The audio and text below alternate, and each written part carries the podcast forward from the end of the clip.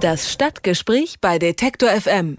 Seit 24 Jahren leistet Frau Dr. Seelbinder Dienst an ihrer Gemeinde. Sie ist die dienstälteste Bürgermeisterin in ganz Bayern. Am 16. März 2014, da wird in Bayern neu gewählt und somit endet auch die politische Karriere der 66-Jährigen, denn sie darf nicht mehr kandidieren. Wie schwer ihr das fällt und was es bedeutet, mehr als 20 Jahre in der Kommunalpolitik zu verbringen, das erzählt sie uns jetzt selbst. Schönen guten Tag, Frau Seelbinder. Guten Tag, Herr Härte. Ja, vielleicht äh, können Sie kurz erklären, Sie dürfen nicht mehr, so habe ich das verstanden, antreten als Oberbürgermeister. Bürgermeisterskandidatin. Wieso das denn?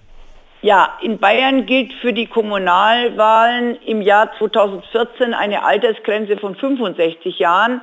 Diese wird zwar 2020 erhöht, aber 2014 eben nicht. Und deswegen bin ich jetzt über dieser Altersgrenze und kann nicht mehr kandidieren. Vorher sind Sie 24 Jahre lang Oberbürgermeisterin gewesen, also seit 1990. Was hat Sie denn damals dazu bewogen, in die Kommunalpolitik einzusteigen? Ja, das äh, war eigentlich eine Frage, die an mich gestellt worden ist und mich hat die Aufgabe gereizt und äh, ich habe das dann mit meinem Mann besprochen und dann habe ich äh, eben kandidiert und habe mir überlegt, dass ich auf jeden Fall die Wahl gewinnen kann und äh, das hat sich ja dann auch herausgestellt, dass es stimmt. Ich habe ja gegen den amtierenden Oberbürgermeister kandidiert.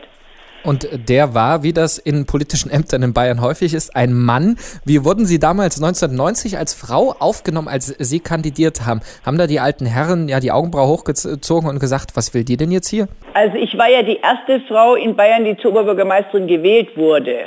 Und insofern war das natürlich schon eine gewisse Sensation. Es wurde zwar im selben Wahltermin auch die Frau Christa Mayer in Regensburg gewählt allerdings erst in einer Stichwahl am äh, 30. März, sodass eben ich am 18. März 1990 wirklich die erste Frau als Oberbürgermeisterin war, die gewählt wurde. Nun ist es so, jeder wusste, dass der Herr von Lindenfels fest im Sattel saß und deswegen wollte auch seinerzeit kein Mann gegen ihn antreten, auch kein Ortsangehöriger. Und ähm, ich habe mir das zugetraut und äh, habe die Wahl dann auch gewonnen. Und nachdem Sie die Wahl gewonnen haben, dann fing der politische Alltag an. Was war denn das erste Projekt, das Sie durchgesetzt haben als erste Oberbürgermeisterin? Also das wichtigste und erste Projekt war die Altlastensanierung der chemischen Fabrik Marktredwitz. Das war insofern bemerkenswert. Es war äh, wohl die älteste Fabrik in Europa, die seinerzeit zur Sanierung anstand, noch aus dem 18. Jahrhundert, die eben mit äh, organischem Quecksilber gearbeitet hat. Und zu dieser Zeit lagen bereits 150 Millionen D-Mark auf der hohen Kante, aber kein Mensch wusste, wie man diese Sanierung angeht, weil in Bayern Ministerhoheit herrscht und jedes Ministerium andere Messwerte an dieses Quecksilber angesetzt hat.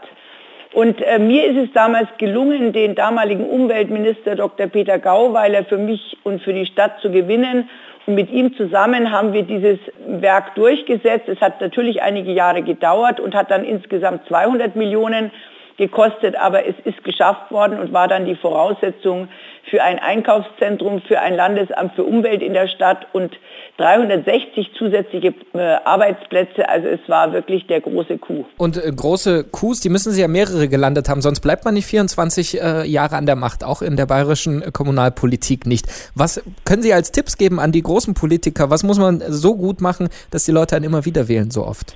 Also ich denke, das Wichtigste ist, dass die Menschen wissen müssen, dass man einen geraden Weg geht. Also ich denke, ich war dafür bekannt, dass das, was ich sage, dass ich das auch halte oder versuche zu halten, natürlich im Rahmen der finanziellen Möglichkeiten. Und ich habe äh, immer versucht, die Bürger einzubinden und habe sehr viele Bürgerversammlungen auch gemacht, also jedes Jahr eine große und in den Ortsteilen äh, auch jedes zweite oder dritte Jahr. Und die Bürger haben mir absolut vertraut, dass ich die Dinge, die ich eben vorhabe, auch schaffe. Gut, ich habe jetzt nicht alles geschafft, was ich vorhatte in den ganzen vielen Jahren, aber ich habe viel geschafft. Auch Dinge, die, die kein Mensch für möglich gehalten hat, wie zum Beispiel die grenzüberschreitende Gartenschau mit Eger, Cheb in Tschechien und ähm, auch zum Beispiel die Ansiedlung einer neuen Fachoberschule und Berufsschule, für die ich viele, viele Jahre gekämpft habe und jetzt zuletzt auch die Ansiedlung von zwei Studienfächern eben und damit den Beginn einer Hochschule in Marktredwitz. Jetzt also muss ein Nachfolger oder natürlich eine Nachfolgerin ran, wenn Sie nicht mehr antreten dürfen. Was legen Sie denen ans Herz? Was müssen Sie auf jeden Fall machen, um weiter so erfolgreich zu sein, wie das Ihre Vorgängerin war? Also wichtig ist, dass sie eben immer wieder auch ähm, Mark Dredwitz ins Licht der Öffentlichkeit drücken. Ich habe immer wieder festgestellt, dass die Stadt im Nordosten Bayerns verhältnismäßig unbekannt ist und dass dadurch auch äh, die Aufgaben, die sich hier stellen, unbekannt sind. Wir liegen immerhin am Verkehrsknotenpunkt an der A93 und der B303 und auch äh, im Eisenbahn äh, zwischen Nürnberg und Prag und München und äh, Berlin.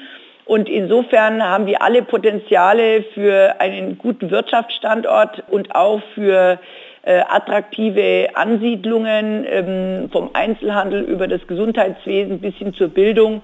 Und ich denke, das muss von den Nachfolgern auch immer wieder in den Mittelpunkt gerückt werden. Frau Seelbinder, dann noch eine private Frage zum Schluss. Was machen Sie denn mit der neu gewonnenen Freizeit jetzt demnächst?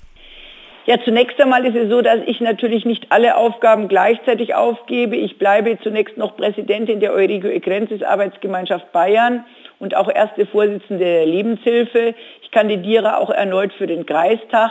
Aber nichtsdestoweniger, ich hoffe jetzt mehr Zeit auch für meine Freunde, für meine Familie, aber schließlich auch für so Tätigkeiten wie Klavierspielen, im Chor singen oder auch Handarbeiten zu haben. Nach 24 Jahren Amtszeit tritt Bayerns dienstälteste und erste Bürgermeisterin nicht mehr zur Wahl im März an. Wir konnten mit Birgit Seelbinder über ihre 24 Jahre Kommunalpolitik sprechen. Vielen Dank für das Gespräch, Frau Seelbinder. Ja, vielen Dank, Herr Hertel. Alle Beiträge, Reportagen und Interviews können Sie jederzeit nachhören im Netz auf detektor.fm.